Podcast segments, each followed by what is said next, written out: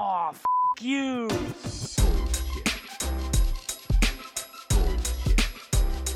Bullshit, bullshit. Bullshit. Bullshit. Bullshit.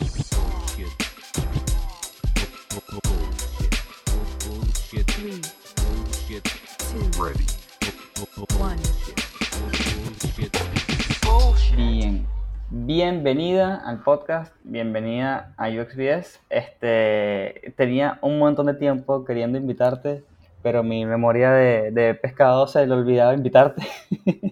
Hasta que por fin me recordé y te invité y aquí estás.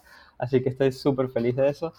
Em, para la gente que nos escucha, hoy, está, hoy estamos grabando con Pipi Márquez.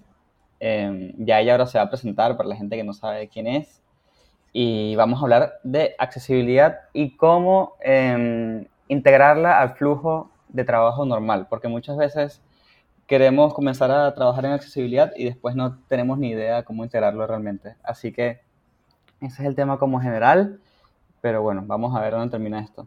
Eh, si quieres te doy un ratito el micrófono y le dices a la gente quién eres y qué haces. Bueno, muchas gracias Cristóbal por la invitación.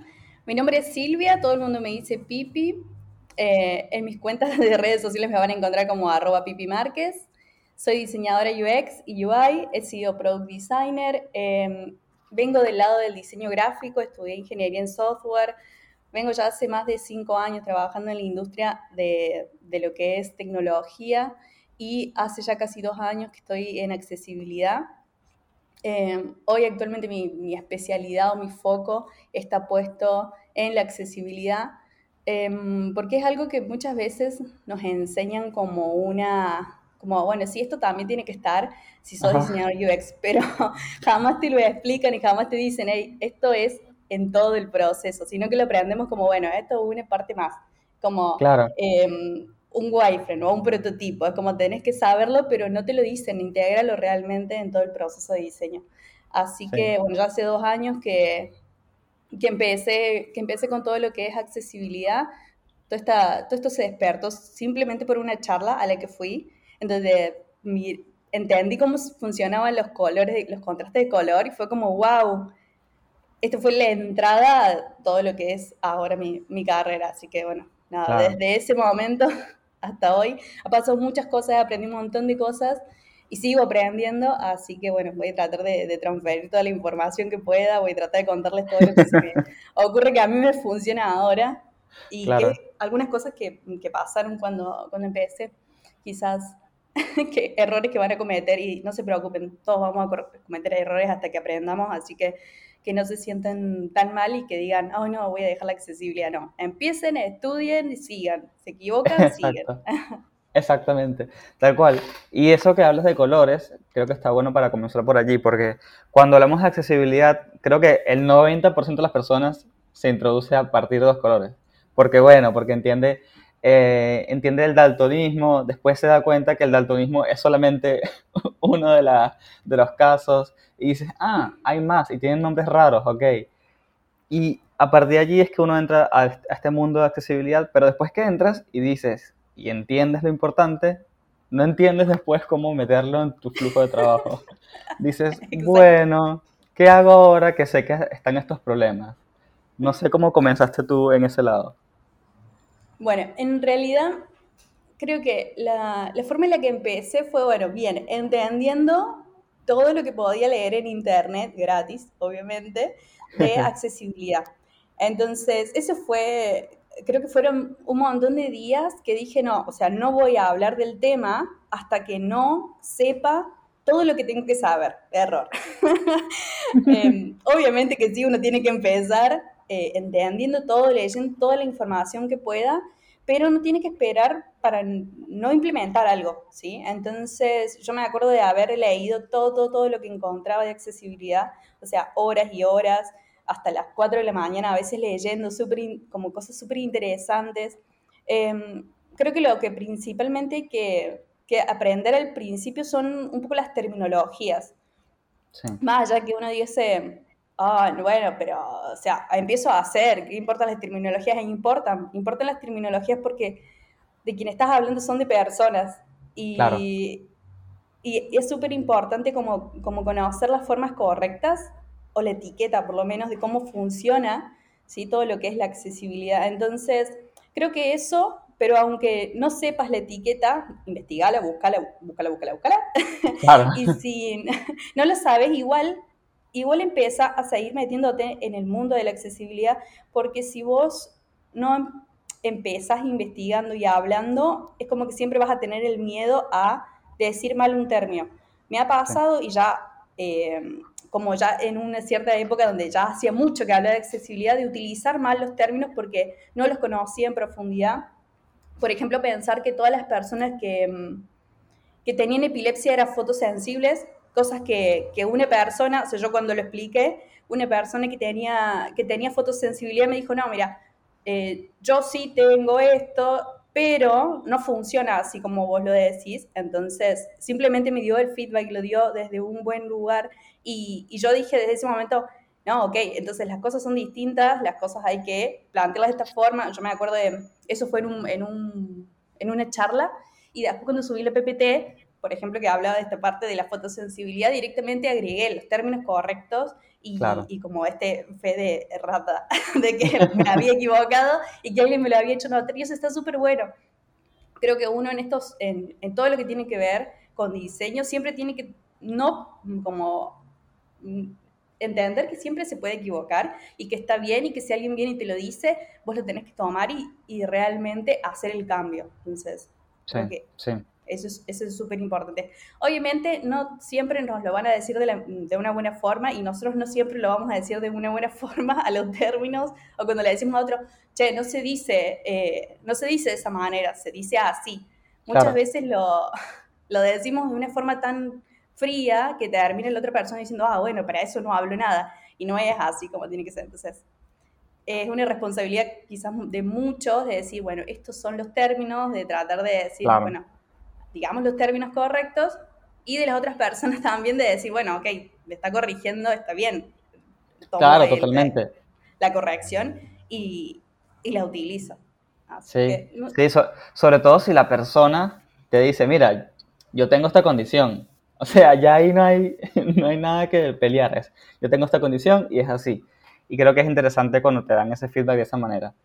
Em, y para la gente que escucha, eh, creo que estaría bueno hacer, no sé, creo que de manera general, eh, como un repaso de diferentes condiciones eh, que se toman en cuenta para la accesibilidad. Así tienen una idea de, bueno, cuál es el rango de cosas que tengo que tener en mente. Bien, hay un montón de mm, clasificaciones dentro de, de las discapacidades. La que en general utilizamos son las que más, o sea, en la parte del diseño o la accesibilidad digital, son las que más nos sirven para entender las barreras que tienen las personas, ¿sí? Entonces, Claro. más allá de todas las clasificaciones que existen eh, de discapacidad, nosotros usamos algunas que tienen que ver, por ejemplo, con, ok, diversidades visuales, diversidades eh, au- auditivas, diversidades motrices, diversidades cognitivas y a veces diversidades del habla si estamos creando como productos eh, que son como más físicos, ¿sí? Claro, Entonces, claro. o que son otro, otro tipo de producto. Entonces, esas son las formas en las que clasificamos la- las discapacidades eh, o las diversidades. Hay algo, hay algo que está bueno como marcar acá con respecto a la diversidad, a la discapacidad, es que hay varias formas de hablar de discapacidad, hay varios modelos que existen y cada modelo tiene obviamente fortalezas y debilidades para hablar en términos de discapacidad, de qué es la discapacidad. Particularmente siempre como seguía la gente de dos modelos. Uno el modelo médico de la discapacidad en el que decimos, ok, la discapacidad es como inherente al sujeto de manera biológica, ¿sí? Entonces, ok, esa, esa forma de, de nombrar la, la discapacidad es un modelo médico que tiene fortalezas en cuestiones de, quizás, a ver, em, muchas veces en, ok, para poder, en términos legales, nombrar a alguien que tiene discapacidad legalmente, funciona el término médico, ¿sí? Aunque a veces también tiene el problema de que las personas que no como encajan, como fit, como que no, no encajan en Sí. esos términos, terminan no siendo beneficiarios de algunas, eh, no sé, como beneficios del gobierno o de todo lo que tiene que ver con esto de decir, bueno, soy legalmente eh, una persona con discapacidad, pero tiene muy bien esto segmentado de decir, bueno, esta es una discapacidad, esta es una discapacidad. Lo que no tiene tan bueno es que al, al hacer la discapacidad inherente al sujeto, muchas veces es como que no piensa en el resto del entorno que también genera discapacidad en la persona. Entonces, por eso a mí particularmente me gusta más el modelo social, que es como, no habla de que la persona es eh, solamente la que tiene la discapacidad, sino que habla de que todo el entorno genera una barrera para esta persona que lo que es es diversa. Entonces, Ok. es como también sacar como ese foco de entender que no existe la normalidad, entre comillas, y la discapacidad, o normalidad, así no existe eso, existe la diversidad de personas. Entonces, realmente, la- las barreras que se le ponen a las personas que tienen diversidades están en el ambiente, ¿sí? Entonces, si nosotros Claro. modificamos el ambiente o, no sé, eh, los edificios, la web, las aplicaciones, las personas no van a tener barreras y si no existe la barrera, existe la diversidad nada más, ¿sí? Como que la discapacidad es, lo- es como igual a una diversidad más una barrera. Claro, claro, la discapacidad es, es literalmente el impedimento y la diversidad es nada, eres diferente, listo, no pasa nada.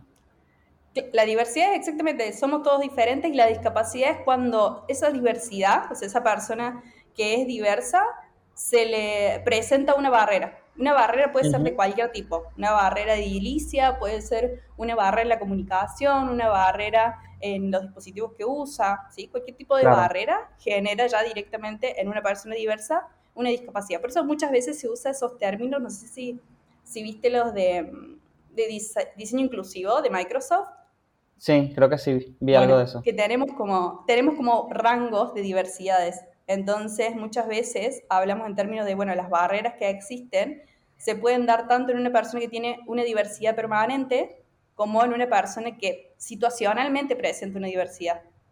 Claro, ¿Sí? sí, sí, sí, eso me acuerdo, sí. me acuerdo cuando eh, descubrí ese término porque yo me comencé a meter en accesibilidad hace poco, no, no, no, no hace mucho tiempo, y de repente con- conseguí ese término de temporal, como eh, es, depende de, de la situación. Y por ejemplo, el, el ejemplo más común que veo que dan es, eh, no sé, hay mucho sol y no puedes ver la pantalla, por ejemplo, algo como muy básico. Eh, y ahí me explotó la cabeza, dije, claro, obviamente, no hay que pensar solamente en las personas, entre comillas, discapacitadas, sino que hay que pensar en realidad en que no todo el mundo está al 100% de su capacidad todo el tiempo. Claro, sí. Ahí eh, siempre vamos a decir las personas con discapacidad. Jamás vamos a decir discapacitadas. Listo. Ahora que estás entrando, ahora que estás entrando en accesibilidad, te- es el, el primer término que te voy a que te voy a así como corregir entre comillas es nunca vamos a hablar de personas con discapacidad, ni siquiera entre comillas, es como, o sea, a menos que vamos a decir ese término no es el correcto, no lo vamos a usar. Siempre vamos a poner la, la persona a primero y después persona con discapacidad. Así que eso, eso sí. Eh, y sí, hay que entender que, que, que hay muchos términos como incorrectos, como capacidades diferentes. Todos tenemos capacidades diferentes, entonces no es el término correcto para llamar a una persona con discapacidad. Eh, hay que entender que todos tenemos distintas capacidades. Yo no tengo la capacidad de volar un avión y un piloto sí, entonces eh, tenemos, ¿sí? Diferentes capacidades.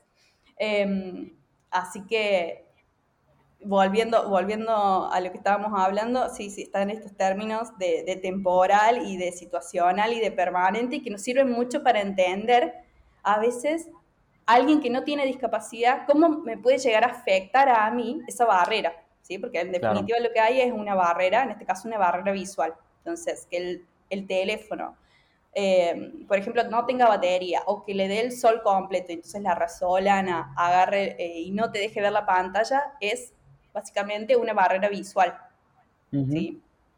Entonces, quizás vos que no tenés una discapacidad o no estás relacionado con personas con discapacidad, te vas a dar cuenta de que, no, mm, que a tus usuarios le puede pasar eso, que a vos te puede pasar eso y que deberías considerarlo. Pero cuando estás considerando eso, estás considerando también personas que tienen baja visión, personas que tienen daltonismo, entonces está bueno como en ese modelo de decir, bueno, ok, entiendo que funciona las barreras en varios rangos, ¿sí? Personas que tienen esa diversidad temporal, la diversidad permanente y la diversidad situacional.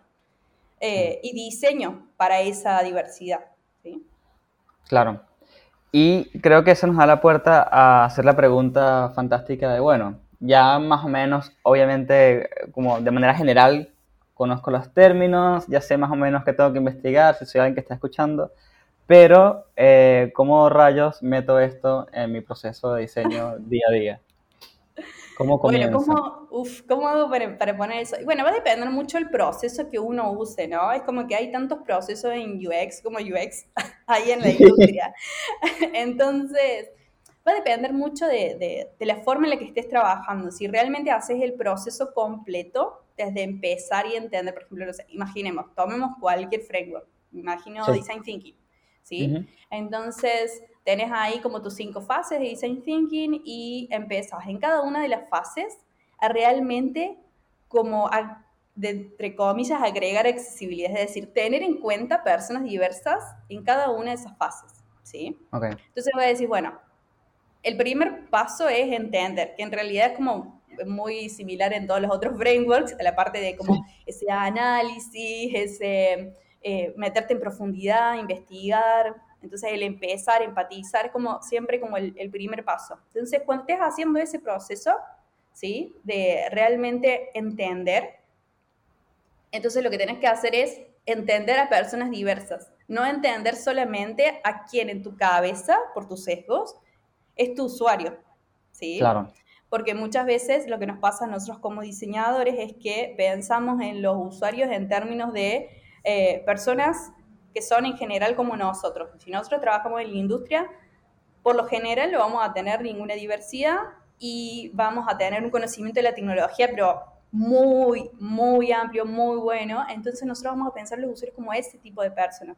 Y si no entendemos bien eh, realmente la diversidad, entonces lo que vamos a hacer es vamos a crear productos sesgados. ¿sí? A mí me encanta Claro. decir, es como vamos a, a diseñar para hombres blancos, heteros y de clase alta, media, y no, no funciona así. La tecnología, más allá de que el mundo lo presente de esa manera, no es para esas personas, el mundo es para todos. Entonces, entender esa diversidad es súper, súper importante.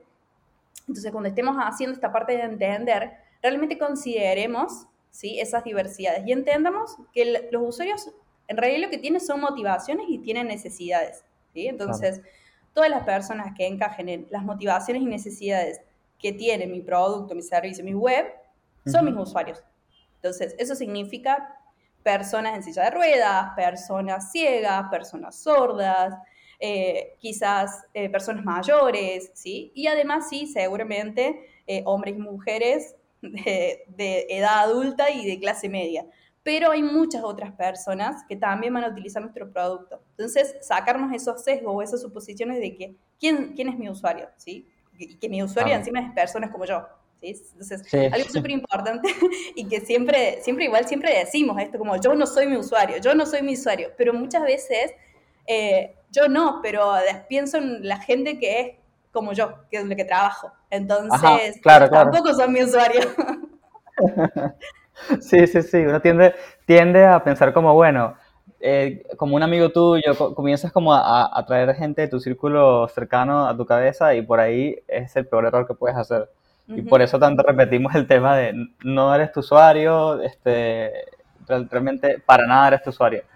Y, mm, ok, Eso o sea, en la primera... Sí, Sí, le dime. podemos sumar, tus amigos tampoco son tu usuario. Exacto, deberíamos sumar eso. Ni tú ni tus amigos son tus usuarios, tal cual. Exacto. Aunque está bueno que apruebes las cosas con tu mamá porque es un buen indicio. Bueno, tu, tu mamá en general, si uno está en la industria, debe tener como entre 20, 30, 40 años, tu mamá ya es una persona más grande. Entonces, Claro, eh, puede ser que tu mamá ya tenga algunas eh, diversidades como adquiridas con la edad, alguna discapacidad adquirida con la edad, como por ejemplo baja visión o pérdida de, de- de la escucha. Es como, puede presentar un montón de esos. A nivel cognitivo, no sé, va a depender obviamente de la edad de nuestra, de nuestra madre, pero en general todos, cuando nos volvemos más grandes, ¿sí? Claro. empezamos a tener alguna discapacidad. Entonces, es más, estos son como estudios, hay porcentaje donde dice que el ochen- la gente de más de 85 años ya el 50% tiene alguna discapacidad. Entonces, eh, si la probamos con alguien grande, ¿sí? con alguien mayor, eh, y realmente funciona nuestro producto, entonces seguramente estamos haciendo un producto que puede llegar a funcionar para como una diversidad de personas bastante más Claro. amplia, ¿sí? Que Tal son cual. nuestros amigos, por ejemplo. Y bueno, y la primera etapa es, bueno, empatizar, pensar en, en- en todas estas diversidades y después, ¿qué hacemos con toda esta info que tenemos en la mano y con la buena intención que llevamos? Bien, cuando pasamos los resultados, realmente dejemos constancia de lo que aprendimos. Entonces, puede ser que vos estuviste investigando sobre eh, personas ciegas que cómo utilizaban tu producto, personas sordas y cómo utilizaban tu producto, em, personas con, no sé, discapacidades cognitivas o de aprendizaje, también cómo utilizaban tu producto. Entonces, eso trata de bajarlo cuando presentes los resultados de tu investigación. Y creo que, creo que va a funcionar, quizás cuando la industria no está, ahora la industria no está tan como abocada hacia la accesibilidad. Claro. Entonces, simplemente con presentar estos diseños en una diversidad amplia, es decir, por ejemplo, podemos utilizar las personas de Microsoft y decir, ok, eh, las personas se pueden encontrar en estas situaciones y eso va a significar que nosotros tenemos que preocuparnos por estas cosas. Entonces, en todos los archivos que hagamos de bajada de información, por ejemplo, se me ocurren las personas, o los user journeys, o X, lo que utilicemos nosotros para bajar y, y cerrar la investigación, Sí. va a estar bueno que incluyamos ese tipo de información que aprendimos. Entonces, eh, hay un libro que se llama A Web for Everyone, que mm, Ok. tiene justamente la parte esta de las personas, y las personas incluyen como tres apartados más, aparte de como todos los datos que siempre ponemos las personas, que hablan de la habilidad, como de los skills, de las aptitudes y las actitudes. Entonces ahí, por ejemplo, agregando eso, lo que hacemos es decimos, bueno, esta persona quizás sabe de tecnología, quizás no sabe de tecnología, esta Claro. persona eh, puede presentar eh, estas barreras cuando utiliza nuestro producto. Entonces, agregar esas cosas a veces da la, la, como la idea más amplia, ¿sí? Como Sí. para después, recordemos que todas estas personas son entregables que nos sirven en realidad después para accionables de diseño. Entonces, realmente incluirlas desde ese momento y entender que las personas son diversas y que mi usuario puede tener ciertas barreras, ya me va a predisponer para el futuro empezar a crear un producto que sea o que tenga en cuenta las diversidades de las Claro. personas. Claro, Entonces, eso sería como empezar a incluir esto y em, si, van a, lo, si van a hacer un producto que sea para eh, como algún grupo que tenga discapacidad, em, es t- totalmente importante que entiendan que muchas veces las discapacidades se suman, entonces que, que no solamente tengan en cuenta, por ejemplo, imagínate que estamos creando un producto para una persona ciega, ¿sí? Entonces, em, tratemos de entender que muchas veces las discapacidades se suman, entonces no hagamos que dependan de todos los otros sentidos. Quizás, por ejemplo, puede ser una persona ciega y con una discapacidad motriz. Entonces, tratemos de que nuestro producto tenga en cuenta ¿sí? más diversidades que solamente la que estamos, la que estamos nosotros eh, enfocándonos.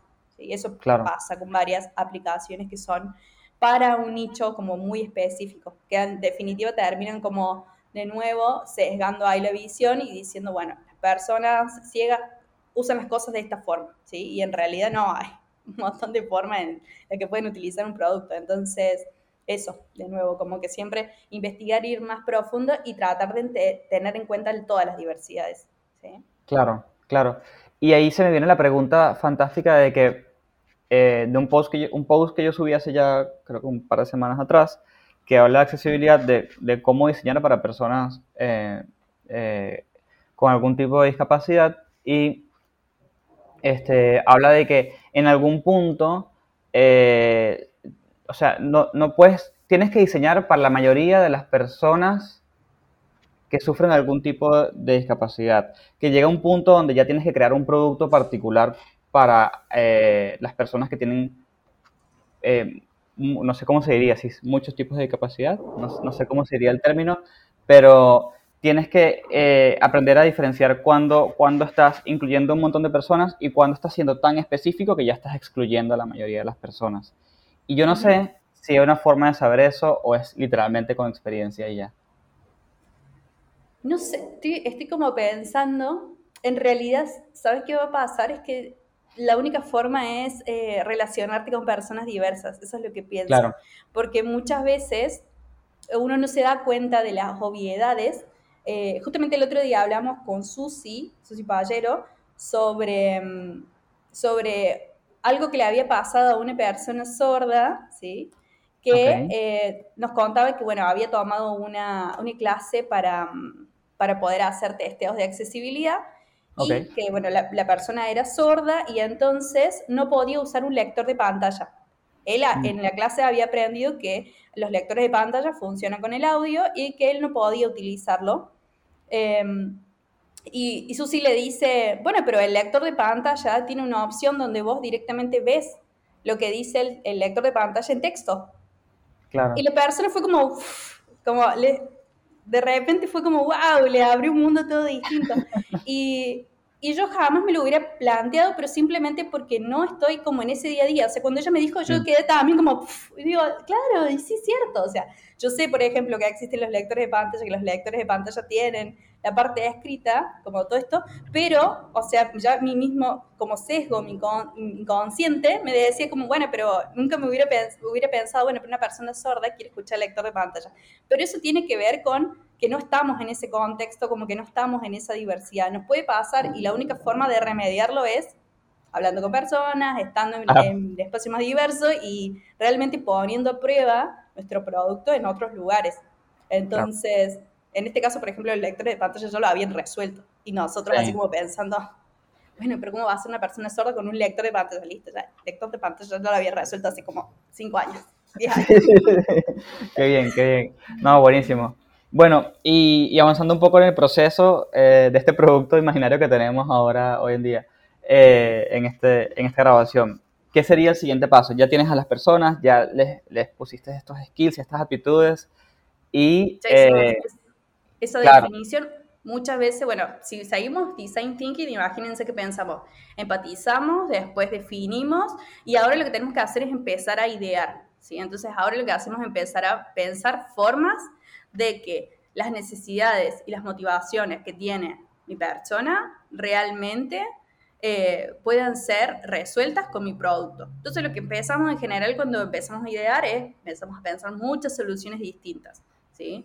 Muchas veces usamos ahí en ese momento como mucho benchmarking de, bueno, a ver qué hay, cómo lo solucionan otros. Entonces, para Claro. mí todo esto funciona como en nuestro, como en nuestro proceso regular, ¿sí? Entonces salimos a investigar y si podemos, salgamos a investigar productos que sean ya directamente para personas con discapacidad que estén resolviendo quizás ese problema y quizás ahí podemos llegar a copiar muy buenas, muy buenas prácticas, ¿sí? Entonces, claro, cómo lo están resolviendo otros que ya lo están resolviendo para personas diversas. Entonces eso puede- podría ser. Y después lo otro para mí es, eh, en esta parte de ideación, obviamente que no va, no va a poder ser en toda la industria, pero si estamos trabajando en una empresa grande, eh, seguramente vamos a poder traer personas con discapacidad para poder hacer los momentos de ideación, ¿sí? Y hay muchas empresas, Ah, que, obviamente las grandes, que traen a personas y realmente piden feedback. No sé si, creo que la ex, eh, las Xbox, el control de la Xbox, ¿sí? sí,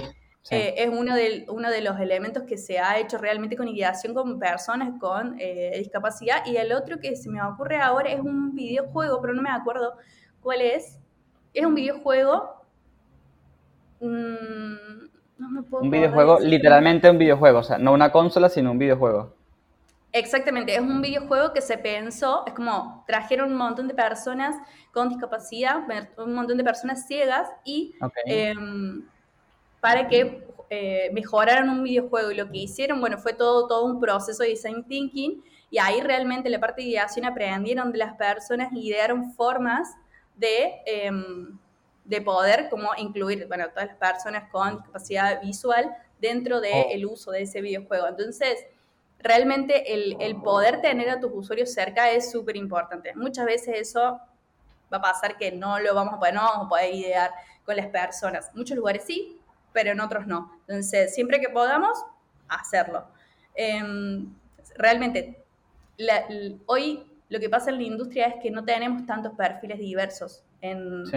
en los lugares de software. Pero realmente yo creo que al fu- a futuro va a ser lo, la normalidad va a ser esto de tener personas con todos tipos de diversidades dentro de un equipo de desarrollo de software y eso va a enriquecer muchísimo más la forma en la que creamos el, el producto, el servicio o el software. que Sí, sí, obvio. Si, si ya tu equipo es diverso, ya las cosas natu- naturalmente deberían, en teoría, salir de esa manera.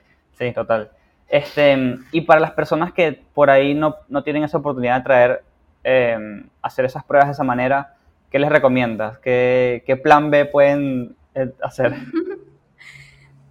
En realidad en la ideación hay unas cartas que creo que están en Figma que sirven para, para poner, como crear e- escenarios y personas que son diversas y que te sirven como, bueno, para pensar, ok, si yo estoy creando este producto, tipo, tira- son, son unas cartas, unas cartas que se llaman, creo que For, For Humanity, creo que así se llaman. Ah, For sí, sí, Humanity. sí.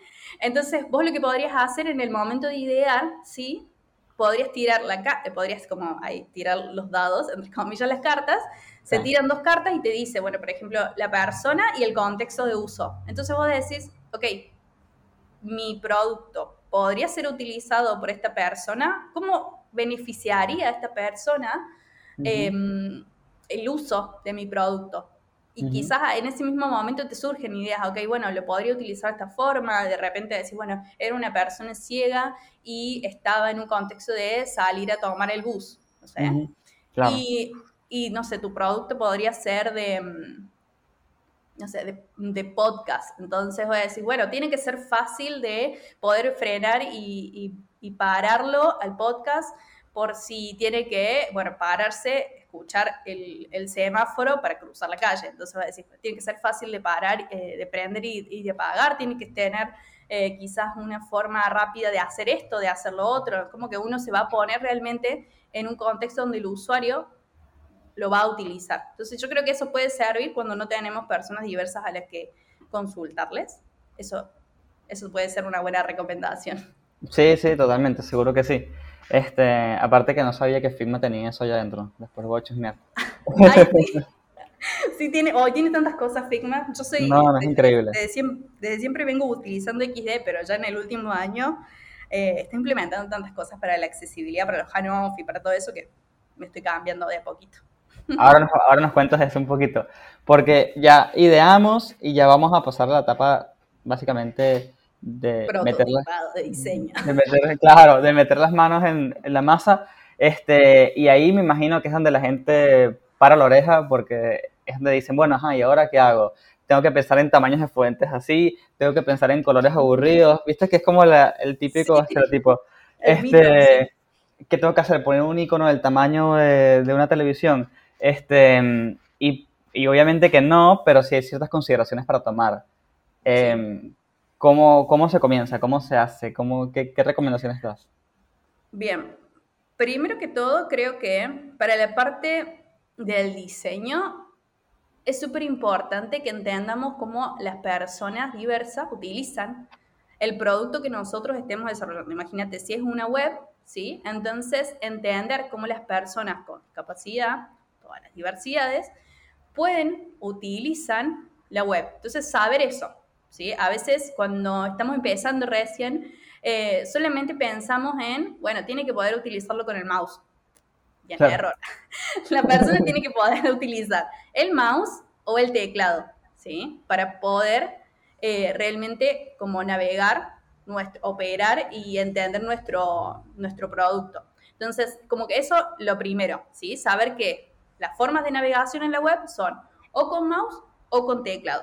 Y muchas veces el teclado, sí, está bien desarrollado, está bien pensado la eh, experiencia con el teclado, listo, beneficia todas las tecnologías asistivas que utilizan las personas, ¿sí? Mm, ok. Eh, entonces, quizás no hace falta que conozcas todas las tecnologías asistivas, ¿sí? Que, que existen porque son un montón, pero sí entender que así como la persona puede navegar con un mouse, también tiene que poder navegar con un teclado, ¿sí? Y esa experiencia tiene que ser diseñada por vos, que sos el diseñador de la experiencia, Claro. o el diseñador de la interacción. Entonces, sí o sí entender eso, entender que las personas tienen que, primero, poder percibir tu producto. Y en eso de percibir, si una persona lo puede ver, listo, lo ve. Si una persona no lo puede ver, ¿sí? porque es ciega, porque tiene baja visión, entonces tenemos que proveer alguna otra forma en la que pueda ser percibida. Entonces, primero que todo eso, que la persona pueda percibir este producto que vos estás creando. Em, después que lo percibe, lo tiene que poder entender, ¿sí? No es solamente como, bueno, eh, lo estoy escuchando, pero si lo estoy escuchando y no entiendo qué es lo que dice ese producto, ¿sí? O no entiendo cómo funciona, de nuevo se crea como esta barrera. Entonces tengo que poder percibirlo, tengo que poder entenderlo y después tengo que poder operarlo. Operarlo es, por ejemplo, poder llenar un campo, poder elegir una como una selección, poder em, seleccionar un checkbox o un radio button, ¿sí? Entonces poder realmente como darle este activo, desactivo, poder hacer eso. Entonces, siempre tenemos que considerar cómo la persona va a utilizar nuestro producto en términos de interacción. Eso tenemos que saberlo. Y en términos de interacción vamos a decir, ok, lo puede usar con el mouse o lo puede usar con el teclado. Sí o sí con las dos cosas. Tiene que poder utilizarlo.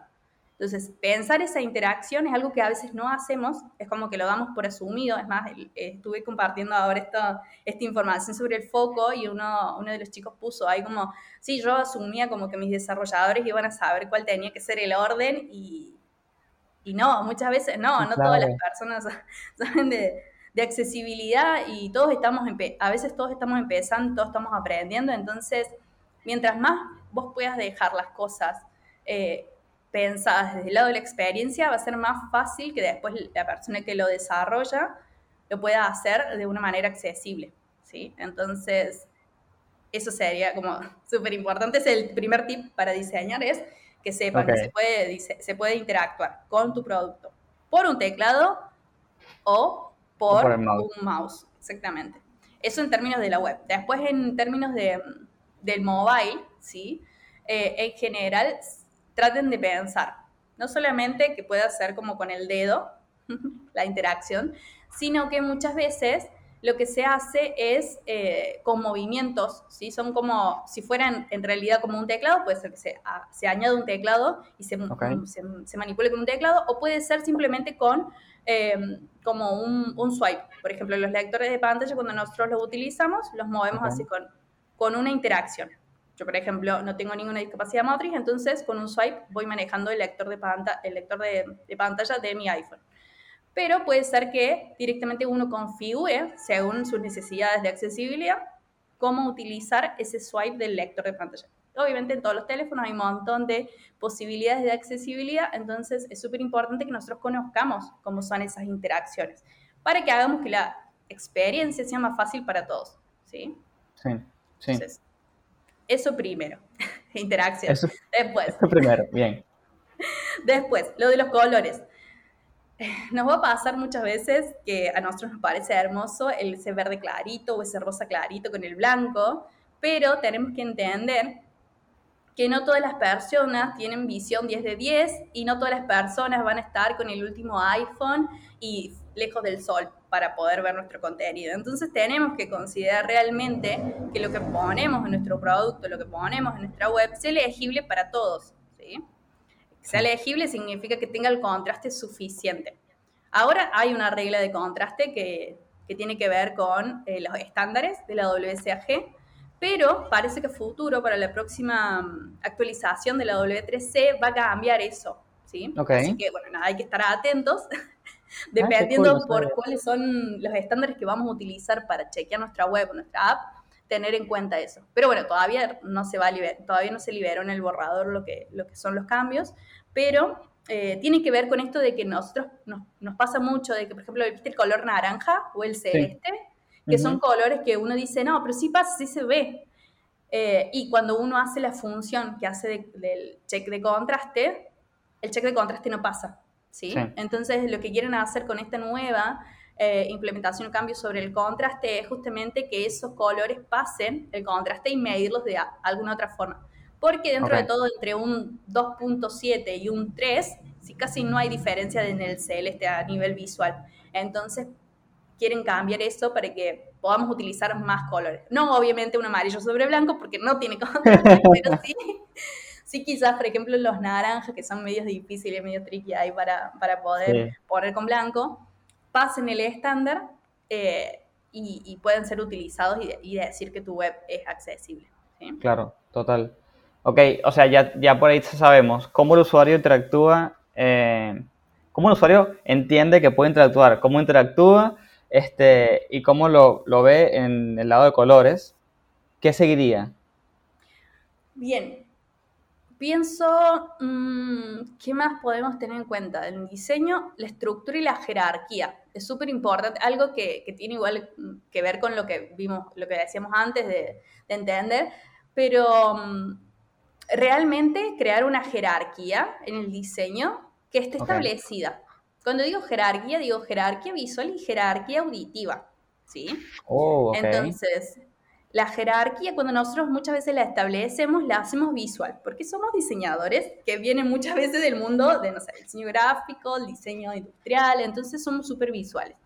Y nosotros establecemos la importancia de dónde tiene que ir el foco o la mirada, ¿sí? Con los pesos visuales, con la tipografía, con eh, los colores. Entonces ahí es donde decimos que lo que está más eh, resaltado, lo que tiene más contraste, es a donde primero va el ojo. Lo que tiene más contraste y es más grande, ahí va el ojo. ¿sí? Y nosotros diseñamos una experiencia que en general respeta una jerarquía visual.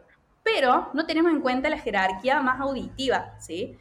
El orden en cómo un lector de pantalla lee nuestra interfaz es un orden lógico, ¿sí? Se le llama orden natural, que es siempre de izquierda a derecha y de arriba hacia abajo. Entonces, una buena cosa que podríamos hacer es empezar a tratar de leer nuestras interfaces cada vez que las diseñamos, ¿sí? Con ese orden. Entonces, de izquierda a derecha vamos leyendo cada una de las partes que hemos agregado a nuestra interfaz.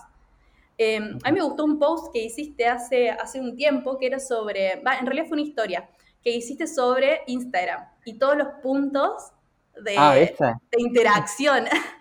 No, no, Bueno. terrible. Todos esos puntos de interacción realmente son algo que se le anuncia al lector de pantalla. Y imagínense como toda, toda esa experiencia de todos los lugares a los que tiene que llegar hasta que llega realmente al contenido. Eso, por ejemplo, no está bien tratado, por ejemplo, en Instagram. Uno en Instagram para utilizar un lector de pantalla tiene que pasar por todas las historias para después Ujú. recién llegar al contenido. ¿sí? Entonces, eso Wow. está mal planeado. Eso es un error por no haber planeado realmente la experiencia para lectores de pantalla. ¿Sí? Sí. Eh, y eso es una responsabilidad de nosotros como diseñadores, de planear Sí. realmente que la experiencia sea fácil para todos. Entonces, en la web existen algunos trucos como esto de skip my content, como saltar al contenido, pero en el celular, por lo menos yo desconozco que haya, ¿sí? Uno se tiene que como eh, pasar por toda la interfaz hasta llegar al contenido. Entonces, eso, diseñar la jerarquía que, que vamos a tener, diseña como esa experiencia. Y después ya en términos visuales creo que hay un montón, un montón de tips, como, ok, la tipografía, que sea suficiente, no usemos tipografía de 11 píxeles, eh, entendamos como más puntos relativos que absolutos. Obviamente nosotros no vamos a, a manejar eso porque lo, lo maneja muchas veces eh, la persona que está en desarrollo, pero Claro. tratar de entender que nuestra web o nuestra app puede ser eh, agrandada, ¿sí? Y eso cuando digo agrandada es porque una persona que tiene baja visión en general utiliza una tecnología asistiva que es, que es el zoom, ¿sí? Que es claro. para agrandar o magnificar, o un magnificador de pantalla que hace que se agrande la pantalla. Entonces muchas veces lo que hay que hacer es probar que nuestro diseño se pueda ver en al 200%, ¿sí? Entonces agarramos, por ejemplo, nuestro, nuestra página web y vamos ahí al 200% y vemos cómo se ve la web, ¿sí? Si no se pierde información, si no se pierde la interacción. Y lo mismo pasa en el celular. Cuando se codifica una aplicación, la persona, ¿sí? Puede tener el, el- el- el texto, ¿sí? la tipografía, mucho más grande que la que nosotros diseñamos. Y en general el celular, siempre que esté bien codificada la aplicación, va a dejar que se agrande el texto de toda nuestra aplicación. ¿sí? Si está bien codeada, ¿no es cierto? Y, Claro. y debería ser así. Entonces, una persona que tiene baja visión eh, o que usa la tipografía por una comodidad mucho más grande que la que entre, en nuestra cabeza pensamos que iba a utilizar el usuario, también debería poder ver y tener una buena experiencia con, nuestro- con su dispositivo y no perder información y no perder interacción.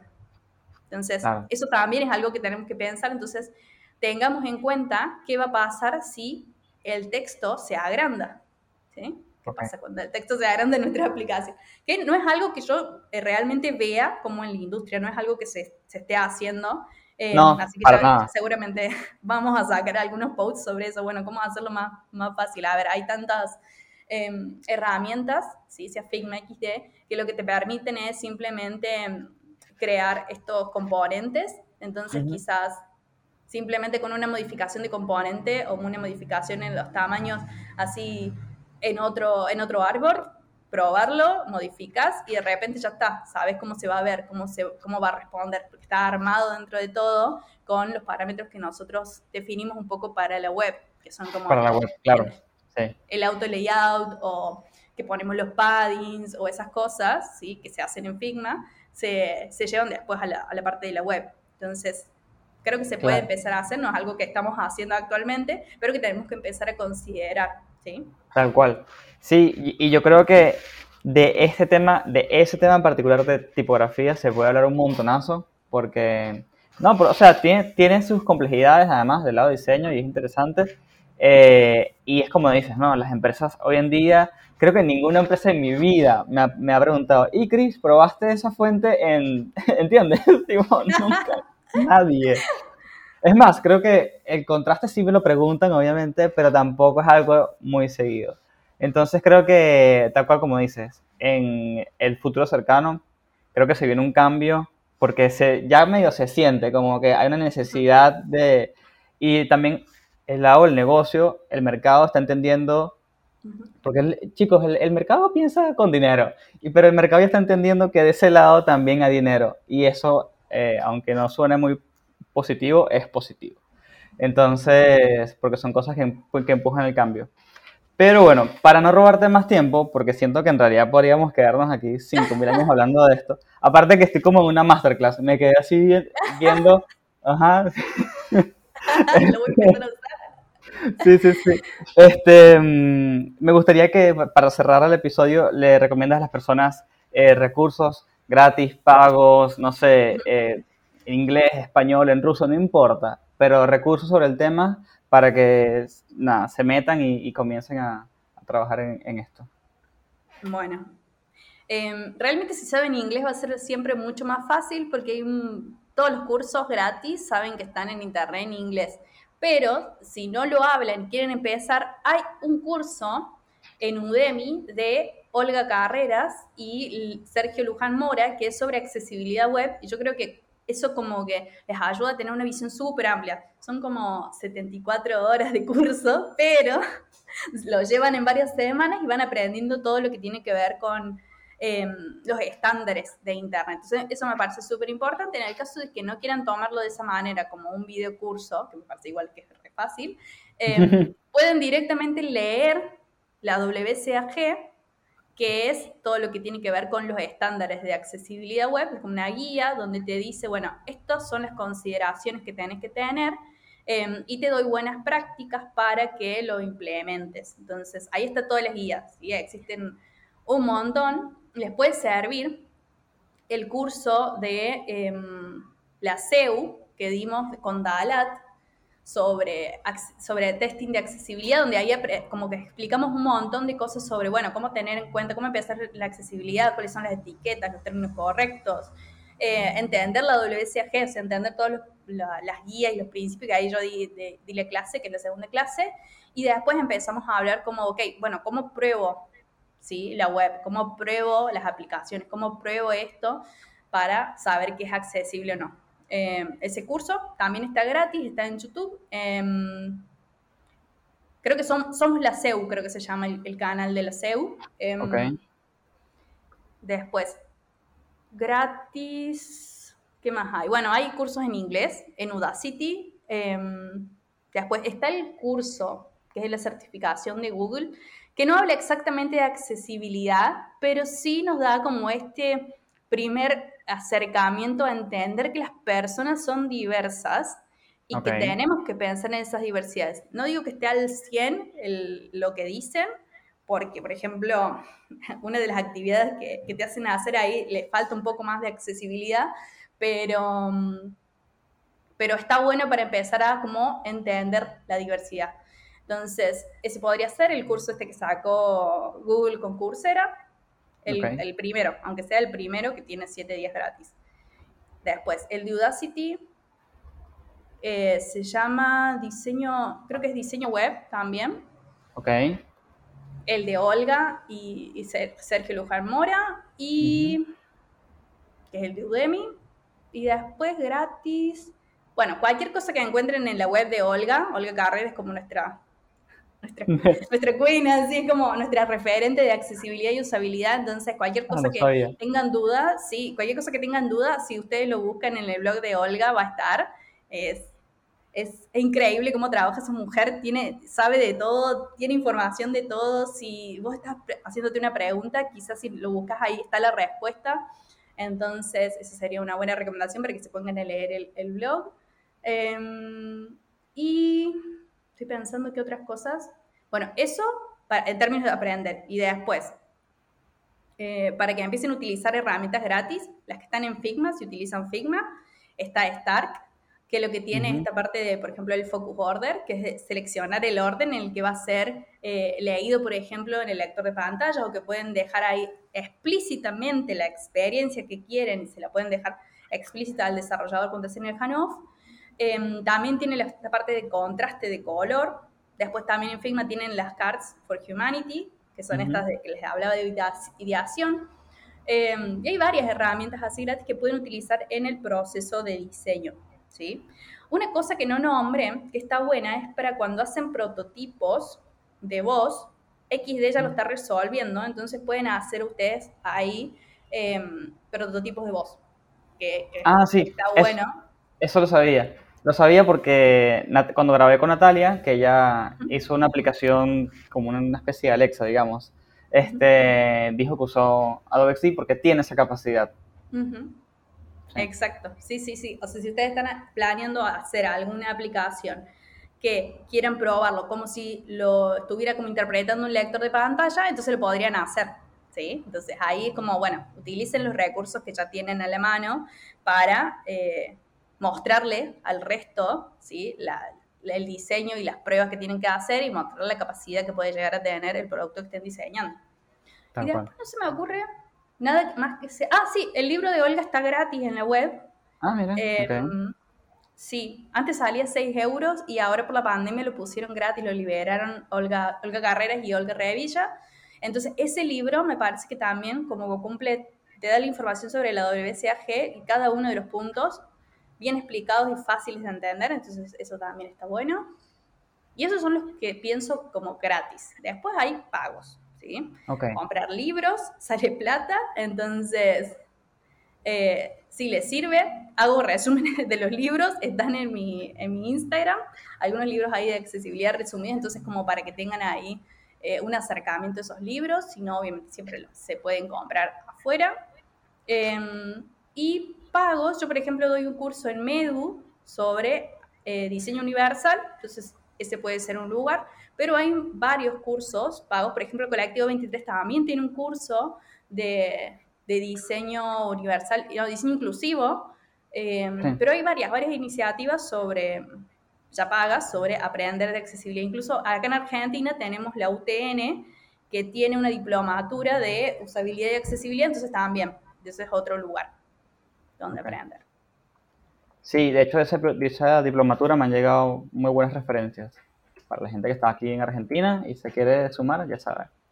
Este, ok, o sea, nos dejaste un montón de, de recursos. Yo seguramente los dejé en Instagram, que tengo tiempo sin subir recursos a Instagram porque como que me cansé, pero creo que estos valen la pena, así que los, los- esta vez sí los van a ver en Instagram. Em, y antes de cerrar, así definitiva, me gustaría que le digas a la gente dónde te consigue, dónde te pueden molestar con consultas y, y listo, para que sepan. Bueno, excelente. Em, me pueden escribir directamente por Instagram, siempre contesto en Instagram, es arroba Pipi Márquez. Y si no, después en LinkedIn me pueden encontrar como Silvia Márquez. Em, en general no, me pasa que en, en LinkedIn eh, me fijo en la persona, si la conozco, si tenemos personas en común para, para decir, bueno, sí, sí, sí es una persona que puedo llegar a conocer y ahí hago como un, un poco una barrera de, bueno, a esta persona sí le voy a agregar para ver qué está haciendo, qué es lo que, que necesita.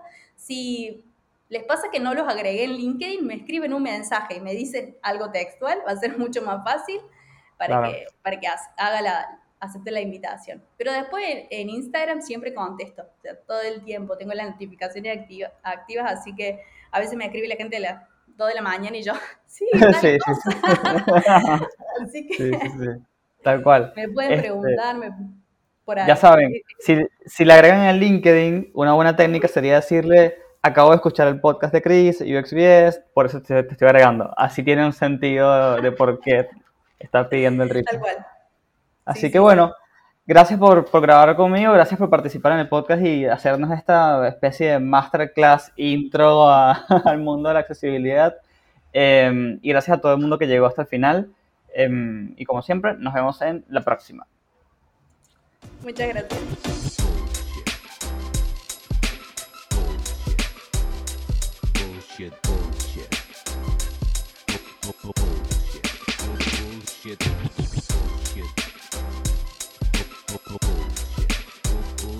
One, Bullshit. two, Bu- bu- three. Bullshit. Bullshit. The experience has ended. Ended.